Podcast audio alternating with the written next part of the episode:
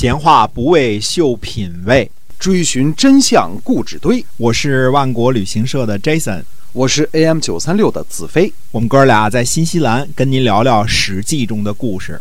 各位亲爱的听友们，大家好，欢迎回到《史记》中的故事。我们来跟您聊一聊历史上那些有意思的事情。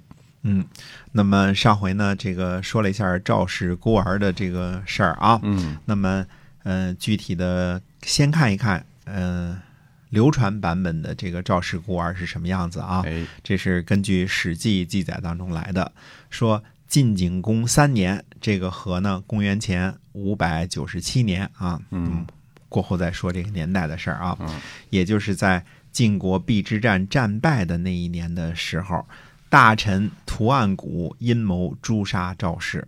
屠岸贾呢，原来是晋灵公宠幸的大臣，现在呢位居司寇，对于赵盾和赵川呢杀死晋灵公心怀不满，就准备勾结诸将，以弑君的名义呢问罪赵家。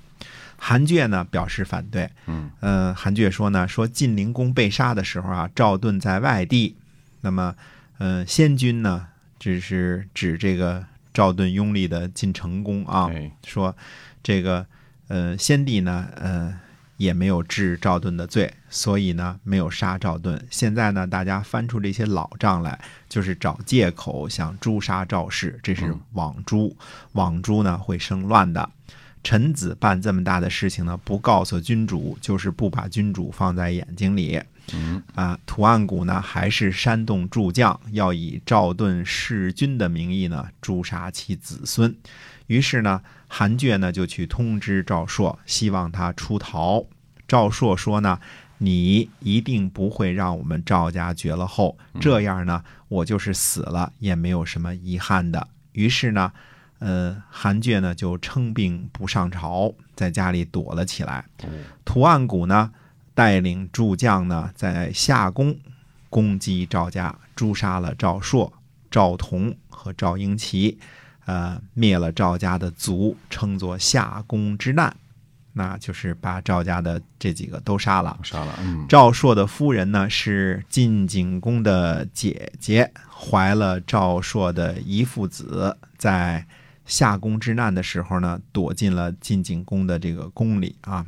那么赵家的这个客卿公孙楚臼呢，就问赵朔的友人程婴说：“呃，你为什么不以死殉难呐？”嗯，那么程婴就回答说了，他说赵朔的夫人赵庄姬啊，怀有一父子，如果生下是男孩呢，我就会侍奉他；不幸生了女孩，到那个时候再死也不迟。哦，呃，那么过了一段时间呢，赵朔的夫人赵庄姬呢，果然诞下一个男婴。屠岸贾听说之后呢，就派人到宫里来搜索。赵硕夫人呢，就把新生的婴儿啊藏在这个胯中，呃，祈祷说呢，说如果赵家注定绝后，你就嚎哭；如果赵家注定有后，婴儿你就不要啼哭出来。这个婴儿呢，居然一声都没有哭，让赵氏孤儿呢逃过了一劫。程英呢就对公孙楚臼说：“他说呢，这次搜查没有搜到，下次呢一定还会来搜，这可如何是好？”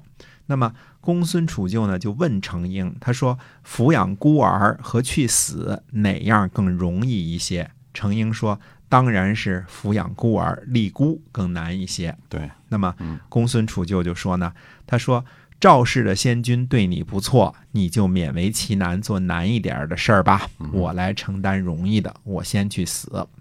两个人呢就找来其他人的婴儿，穿上华贵的衣服，藏在山里。程婴呢就出来对主将说：“说程婴德行不好，不能够立赵孤，谁给我千金，我就告诉他赵氏孤儿藏在哪儿。”嗯，主将呢很高兴，就答应给赏金，带领军队呢和程婴一起找到了公孙楚臼的藏身之处。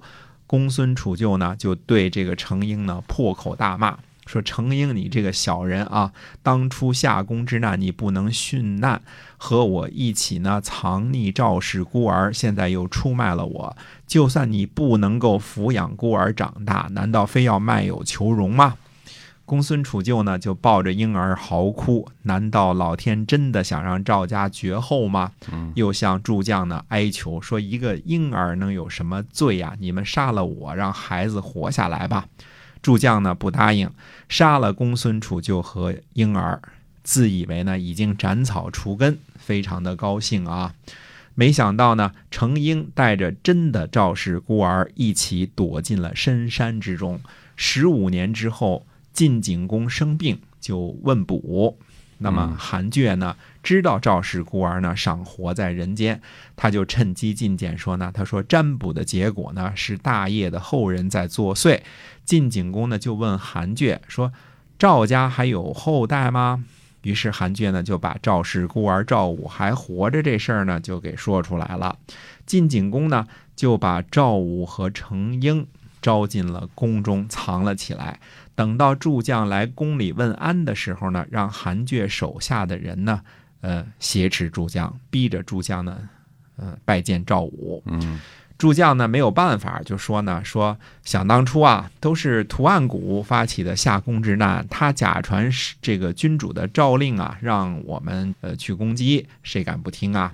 否则的话，谁敢擅自做主作乱呢？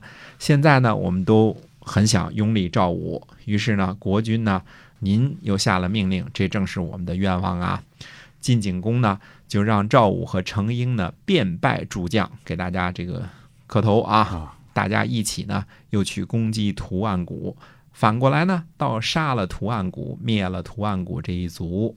那么赵家的封地和田产呢，都由赵武来继承。等到赵武成年之后呢，程婴就对他说：“说想当初夏宫之难的时候啊，我不是不想殉死，我想着是拥立赵氏的后代，所以才苟活到今天。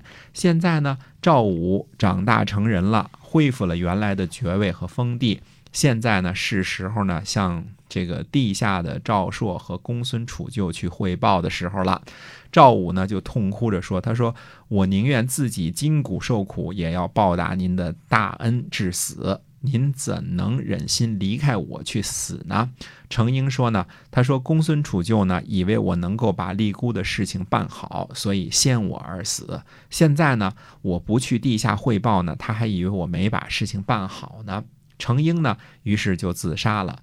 赵武呢，为程婴服孝三年，而且为程婴呢设立祭祀他的封邑，让子子孙孙世世代代祭祀程婴。这个呢，就是历史上有名的赵氏孤儿，相信大家都听说过一些个啊。呃，我现在自己翻译完了之后呢，我都禁不住要鼓掌。可歌可泣的一段故事啊，这个呃，念得我都这个快流眼泪了。嗯，坚强的这个勇敢的赵庄姬啊，哎，不灭绝赵这个以及这个这个保住赵氏孤儿的这个赵庄姬啊，还有什么呢？呃，灭绝赵氏的阴谋，残忍的图案谷和帮凶，大反派是吧？哎，对，真假婴儿调包计，嗯，忍辱负重的程婴啊。其中有忠诚和背叛、阴谋和反阴谋、立孤、复仇、大团圆，所有的剧情冲突啊，千钧一发啊，情节呢曲折又合情合理，逻辑上呢珠联璧合，比莎士比亚的《哈姆莱特》也不遑多让，没错，对吧？嗯，比那个可能还精彩呢。哎，这个很可惜啊，嗯，这是一篇精彩的小说，尽管是。下编的十分精彩啊，嗯，那么。到底赵氏孤儿的真相如何呢？那么下回再用一期的节目跟大家仔细解说一下赵氏孤儿的真相到底如何。哎，您看，流传了这么久的赵氏孤儿，突然发现不是真实的历史啊！嗯，这是什么情况啊？是 你要 继续关注我们的节目，我们来告诉您，是的，历史上真实的赵氏孤儿是怎么样的。好，我们今天呢《史记》中的故事就先跟您聊到这儿，我们下期再会，再会。